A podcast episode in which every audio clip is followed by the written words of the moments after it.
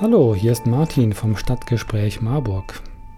In unserer Interviewreihe habe ich am Tag nach den US-Wahlen mit dem Marburger Politikwissenschaftler Professor Hubert Zimmermann gesprochen. Die Ereignisse hatten sich am Mittwoch, 4. November, noch überschlagen. Donald Trump erklärte ungefähr gegen 9 Uhr deutscher Zeit, er sei Wahlsieger. Es ging turbulent zu und ich hatte echt Sorge, dass das Interview nicht mehr als Kaffeesatzleserei werden könnte da noch so vieles im Umbruch war. Doch jetzt einfach mal zum Gespräch mit Hubert Zimmermann.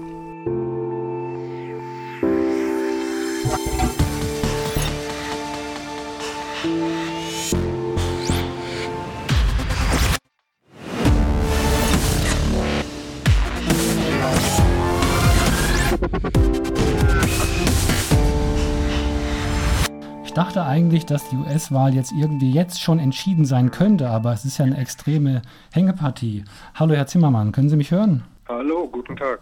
Wie haben Sie denn jetzt den Wahltag, die Wahlnacht so erlebt?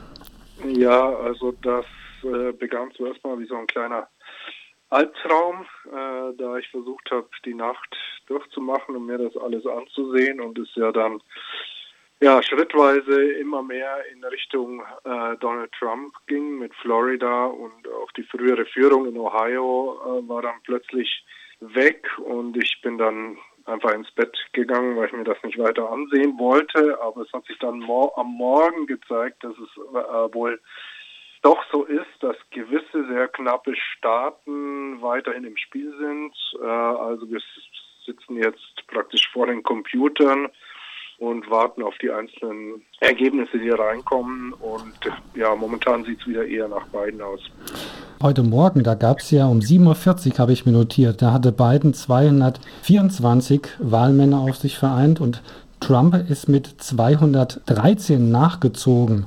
Und das ist ja eine Differenz von 11 und das macht genau Arizona aus, nämlich 11. Nämlich, und die, die sind ja von Trump zu Biden gekippt.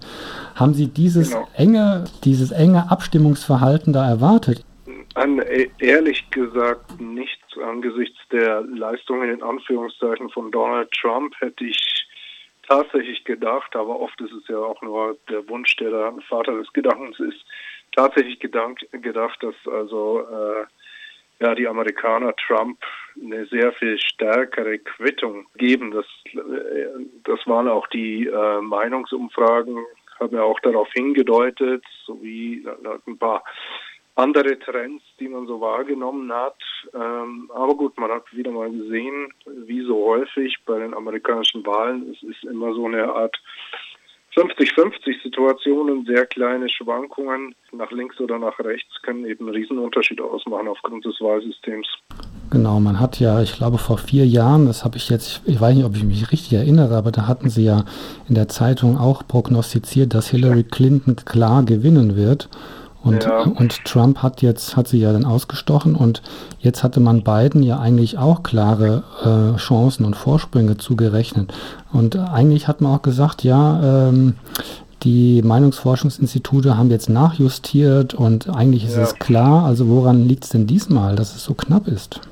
Also eine Sache ist sicher, dass es wohl immer noch so ist, dass eben die Trump-Anhänger gegenüber Leuten, die anrufen und sozusagen ihre Stimme wissen wollen, da eher misstrauisch sind. Die sind ja eher äh, gegenüber staatlichen Institutionen und so weiter relativ misstrauisch. Das heißt also vielleicht auch bei diesen Umfrageinstituten. Eine andere Sache ist natürlich auch, dass ja, dass es sehr viele Leute gab, die eben mit Briefwahl abgestimmt haben. Also auch die sind irgendwie sehr schwer zu erreichen und ja, diese eine seltsame Konstellation, die es eben dieses Mal gab und die die Wahlen eben ja ganz besonders gemacht haben, ist eben dieses ja eine relativ große demokratische Mobilisation im Bereich der Briefwahlen und dann die ja doch erstaunlich große Mobilisation von Trump am eigentlichen Wahltag, ja in vielen Staaten.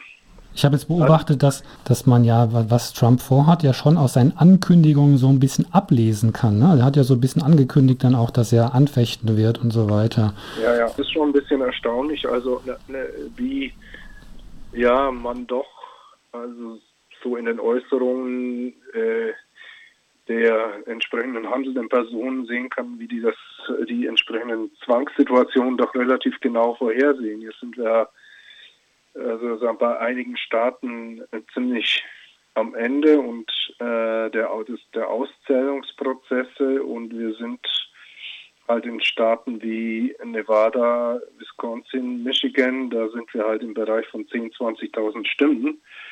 Und wenn wir uns erinnern, es gab ja schon mal diese äh, Anfechtung, die dann bis zum äh, höchsten Gericht ging, zum Supreme Court.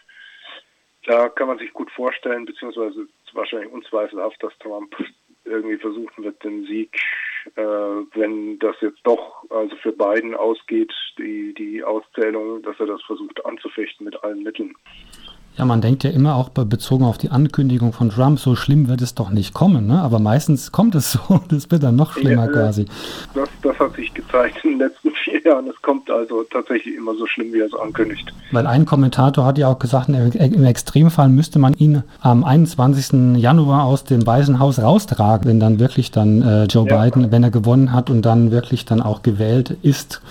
Ich wurde ja auch gefragt, was die erste Aufgabe von Joe Biden sein wird, falls er dann Präsident wird. Und das, da habe ich gesagt, das hat sich tatsächlich auch mal bestätigt von meinen Vorhersagen, dass die erste Aufgabe wird sein, Donald Trump aus dem Weißen Haus zu entfernen. Das wird schwer genug.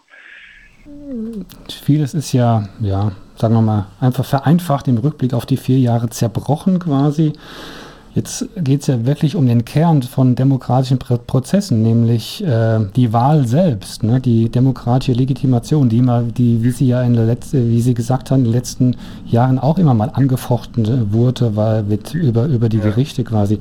Was kann denn da jetzt noch alles kaputt gehen? Ne? Also wenn jetzt zum Beispiel jetzt von ihm versucht wird abzuwenden, dass man Wählerstimmen gar nicht zur Geltung ja. kommen lässt, also nicht zählt. Also wie bei der Briefwahl jetzt anvisiert.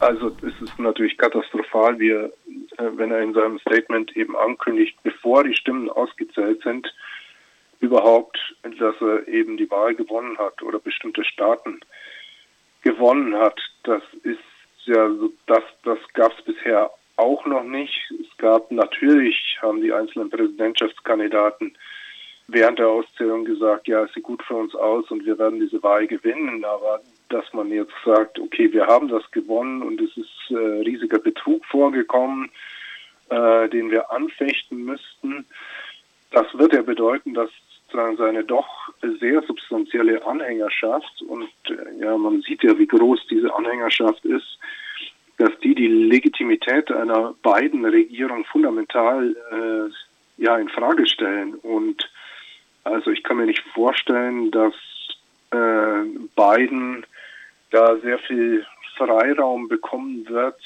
all das, was jetzt sozusagen unter Trump zerstört worden ist an Vertrauen in den Staat und so weiter und so fort, das wieder aufzubauen. Zumal es ja auch so aussieht, als ob es nicht gelingen würde, dass die Demokraten den Senat erobern.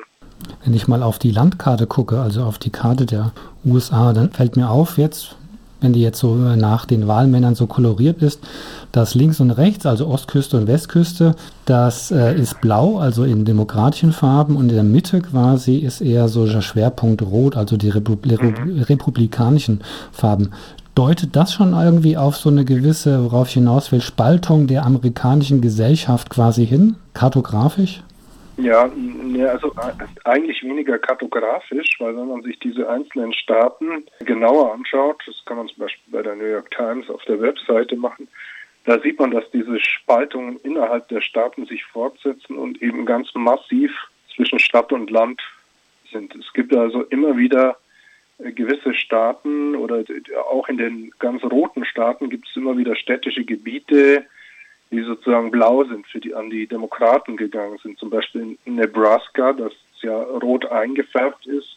Das ist eine Ausnahme, da werden die Wahlmännerstimmen nicht geschlossen vergeben. Da äh, hat äh, Biden auch ein, eine Wahlmännerstimme gewonnen, weil das eben so ein städtischer Bereich war, inmitten eines riesigen roten Gebiets. Also die Trennung ist eher zwischen Stadt und Land und dann gibt es eben diese sehr ländlichen Gebiete im Norden und dann gibt es eben noch die alten Südstaaten, in denen eben auch die Republikaner noch relativ stark sind, was eben mit Sicherheit auch mit ja, äh, Rassenfragen zu tun hat.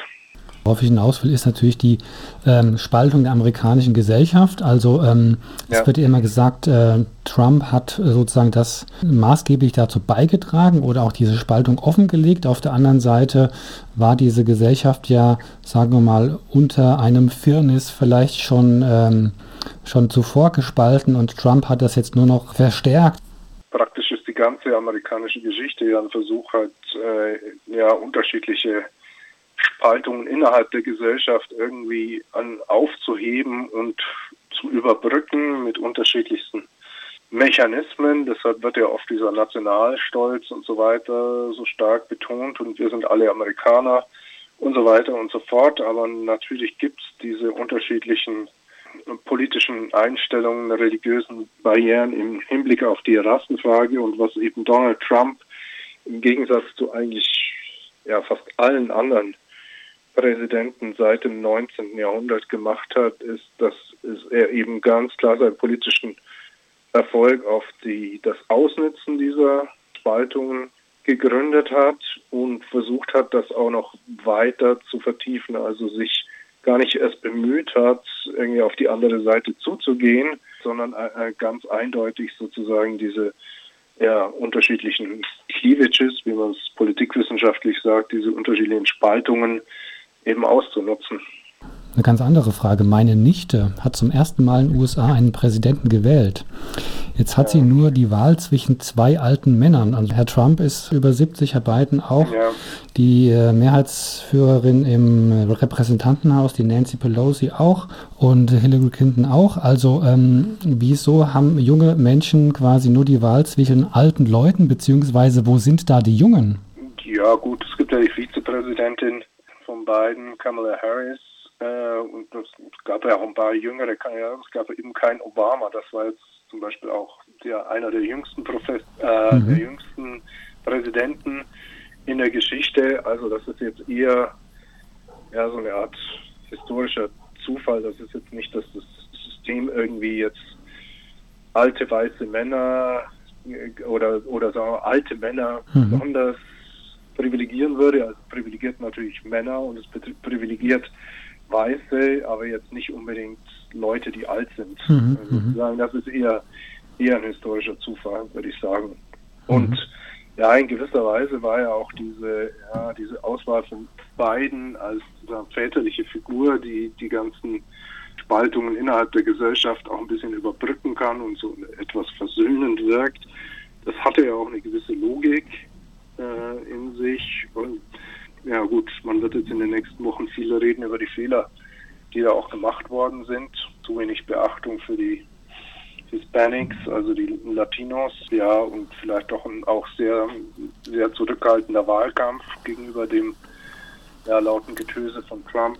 Aber gut, das wird man jetzt wird dann noch viel diskutiert werden dann in den mhm. nächsten Monaten, gleich wie es ausgeht. Aus europäischer Sicht ist ja das Wahlsystem in den USA kurios, wird auch alle vier Jahre hier in Deutschland auch hin und her diskutiert, äh, ja. wie, wie das zu verstehen ist. Ist es aus Ihrer Sicht, der Sie ja Amerika gut kennen, ist das für Sie ein plausibles Wahlsystem, an dem man auch noch lange festhalten wird oder gibt es da Spielraum, auch sowas mal zu verändern? Ich sag's mal mit zwei Worten, es ist einfach völliger Schrott. Das Wahlsystem, das ist eine historische Reminiszenz an die Zeit, als sich eben die Einzelstaaten zusammengeschlossen haben und eben der Versuch, die Autonomie dieser Einzelstaaten möglichst zu bewahren. Und äh, das führt eben dann dazu, dass es bei einer Präsidentschaftswahl eigentlich nicht eine Präsidentschaftswahl gibt, sondern 50 Präsidentschaftswahlen äh, mit völlig absurden Ergebnissen, dass eben zum Beispiel in ganz vielen Staaten, 40 Staaten und so weiter und so fort, das Ergebnis schon feststeht und dann vermutlich auch viele Leute gar nicht mehr zur Wahl gehen. in diesen Staaten, weil das ja sowieso nichts ändert. Während hingegen die sogenannten Swing States massive Aufmerksamkeit erfahren und eben sehr stark aufgewertet werden, dann führt das aufgrund der Art und Weise, wie eben diese Wahlmänner zusammengesetzt sind, ist da immer noch eine Überrepräsentation der kleineren Staaten drin. Das führt dann also sehr schnell dazu, wie es auch jetzt wieder passieren wird, dass eben nicht die Partei gewinnt, die die meisten Stimmen hat, sondern ja, die Partei, die ja in der Wahlarithmetik, wenn man die Einzelstaaten zusammenzählt, die Nase vorne hat. Also das ist ein System, das von demokratietheoretischen oder demokratischen Gesichtspunkten her gesehen äußerst fragwürdig ist und eigentlich schon längst reformiert werden müsste. Nur ist das natürlich extrem schwierig, weil das eben überparteilich geschehen müsste und ja, eine Partei, in dem Fall in letzter Zeit eben immer die Republikaner, zieht eben sehr großen Vorteil aus dem Wahlsystem. Wir würden jetzt überhaupt nicht über irgendeine, über den Ausgang der Wahl reden, wenn das jetzt ein, ein proportionales äh, Wahlsystem wäre wie in Deutschland da wäre Biden jetzt schon zum Sieger erklärt. Schon lange. Wenn Sie sagen, es ist äh, Schrott, ist es auch ungerecht? Hör ich mal so raus. Ja, ist auch massiv ungerecht. Also es ist, äh, wie gesagt, in ganz vielen Einzelstaaten ist das Wählen eigentlich eher so eine Art Pflichtübung, ohne dass man irgendwie Einfluss ausüben kann. Dazu kommen dann halt noch viele andere Bestimmungen, wie dass man sich zum Wählen erstmal äh, registrieren muss. Das hält auch oft viele Leute fern. Größere Teile der Bevölkerung dürfen überhaupt nicht wählen, weil sie irgendwann mal kurz im Knast gesessen haben, die äh, unterschiedlichen Schwierigkeiten überhaupt, ja, sagen wir jetzt, ein, ein Wahlergebnis zustande zu bringen, die unterschiedlichen Regeln, wie man Briefwahlen tätigen kann, wann die ausgezählt werden und so weiter und so fort. Das ist alles völlig absurd und führt natürlich letztlich dazu, dass die Leute ja Wahlergebnisse anzweifeln und Politikverdrossener werden. Und das ist natürlich ein hervorragender Nährboden für jemanden wie Donald Trump. Ich wollte noch mal kurz auf das Amerika-Bild äh, kommen, weil äh, also wir sind ja jetzt, sagen wir, über die Jahrzehnte ge geprägt, also auch von so einer gewissen Ambivalenz. Auf der einen Seite Kapitalismus, Kritik und äh, auch der Imperialismus, also wo man immer sagt, äh, USA ist so eine Art Weltpolizei oder auch vielleicht gewesen. Ja. Auf der anderen Seite immer Hochachtung vor den Freiheitsrechten, die man da genießt. Und aber auch, und auch eine gewisse Hingabe hier zu allem, was so popkulturell, was kulturell aus den USA kommt. Wie passt das aus Ihrer Sicht? Äh, nee, noch, noch ein anderer Punkt. Auf der einen Seite dieses so wenig, so unmoderne Wahlsystem, auf der anderen Seite läuft fast alle digitale Kommunikation über einen Server der USA. Also wenn Sie sagen Microsoft, Facebook, ich muss ja nicht alles aufzählen, Google, selbst die Deutsche Bahn hat jetzt ihre Cloud zu Amazon ausgelagert. Also wie passt sowas zusammen? Ja, so, wenn man uns das deutsche Amerika-Bild oder das Amerika-Bild der Europäer anschaut, war das halt schon immer sehr, sehr ambivalent, wie auch nicht anders zu erwarten. Ist ja nicht alles schlecht in Amerika. Es gibt also viele, sehr viele positive Sachen. Ich habe ja da auch sehr lange gelebt. Also insofern, es gibt, ich würde jetzt nicht äh, mein ganzes Leben da leben wollen, aber es gibt auch sehr viele Sachen, die gut funktionieren und äh, ja, wirtschaftliche Dynamik und all diese Sachen sind eben auch vorhanden, Freiheitsrechte, freie Presse und so weiter. Nur hat das, ist das, hat das eben in den letzten ja, vier Jahren und teilweise auch schon vorher äh, unter George W. Bush schwer gelitten, äh, dieses Amerika-Bild, weil es sich eben gezeigt hat, dass es doch zunehmend dysfunktional wird, äh, das System, die außenpolitischen Entscheidungen nur noch schwer nachvollziehbar sind und äh, ja, Europa jetzt von den USA eher mehr trennt als verbindet. Und naja, also wenn Donald Trump jetzt tatsächlich die Wahl gewinnen würde, dann stehen wir vor einer völlig neuen Situation. Dann können wir, glaube ich, das Gerede von der europäisch-amerikanischen Freundschaft begraben. Das war es dann aber auch, wenn Biden gewinnt, wird er sich erstmal nach innen konzentrieren müssen. Also ja, man muss jetzt in Zukunft äh, wohl schauen, dass man sich, dass man versucht, ja, im europäischen Raum, da gibt es ja genug zu tun, da eine vernünftige Kooperation näherzustellen und die Amerikaner jetzt erstmal ihre eigenen Probleme aussortieren lässt, die ja groß genug sind. Wir wollen eigentlich auch nochmal auf die nächsten Tage und Wochen schauen. Das ist ja ein bisschen Kaffeesatzleserei. weil es ja eine, eine binäre Entscheidung ist, entweder Biden oder Trump. Ja. Alles ganz, äh, ganz dicht beieinander. Was erwarten Sie denn da in der nächsten Zeit? Ja, also es wird schon einen großen Unterschied machen, auf jeden Fall. Also natürlich wird es jetzt nicht so sein, dass diese alte hochgelobte enge Verbindung da äh, sich wiederherstellen lässt oder dass, dass es da zu extrem enger Kooperation kommt bei allen möglichen globalen Problemen. Also auch Joe Biden ist ja während in seiner gesamten Geschichte als Politiker war er auch jemand, der äh, sich auch immer sehr stark nach innen fokussiert hat. Und er wird halt da eigentlich erstmal sein Augenmerk darauf richten. Insofern können wir uns darauf einstellen, dass die USA wirklich jetzt auf längere Zeit mit sich selbst beschäftigt sind. Und ja, sie müssen ja erstmal auch mit der Pandemie fertig werden. Das ist jetzt auch mal eine größere Aufgabe dann mit der äh, Wirtschaftskrise, die sich jetzt daraus entwickeln wird. Also Donald Trump wird jetzt aus seiner ersten Amtszeit eine Staatsverschuldung hinterlassen, wie es sie seit dem Zweiten Weltkrieg nicht mehr gegeben hat, als die USA also an mehreren Fronten im Krieg waren. Ja, und das, äh, ja, da muss man erstmal aus der Situation rauskommen. Dazu gehört natürlich auch die äh, miserable Infrastruktur im Land, äh, das äh, Gesundheitssystem, das nicht richtig funktioniert und eben natürlich auch die zunehmenden gesellschaftlichen Konflikte, die eben immer stärker werden, statt irgendwann mal gelöst zu werden. Das Wintersemester hier an der Uni Marburg hat begonnen. Äh, gibt ja. es da Veranstaltungen, die sich mit der, sagen wir, dem, der US-Wahl, dem Ausgang beschäftigen und auch vielleicht Vorträge oder irgendwie Diskussionsrunden online oder in Präsenz? Was ist da geplant? Ich selbst habe wir alle vier Jahre ein Seminar zu den Präsidentschaftswahlen im Angebot eben für die Studierenden der Politikwissenschaft an der Uni Marburg. Gut, Herr Zimmermann, ich bedanke mich für das Gespräch, für die Zeit, die Sie haben und wir drücken mal die Daumen, dass es einen guten Ausgang nimmt. Das kann man wohl hoffen, ja. ja. Das ist nicht, nicht ganz unwichtig, auch im Hinblick auf Klima und so weiter. Die USA sind ja heute ausgetreten, das nur am Rande aus dem Klimapakt. Ich bedanke mich und ich wünsche Ihnen einen schönen Abend und eine gute Zeit. Bleiben Sie gesund. Gerne, danke für die Einladung. Gerne, danke. tschüss.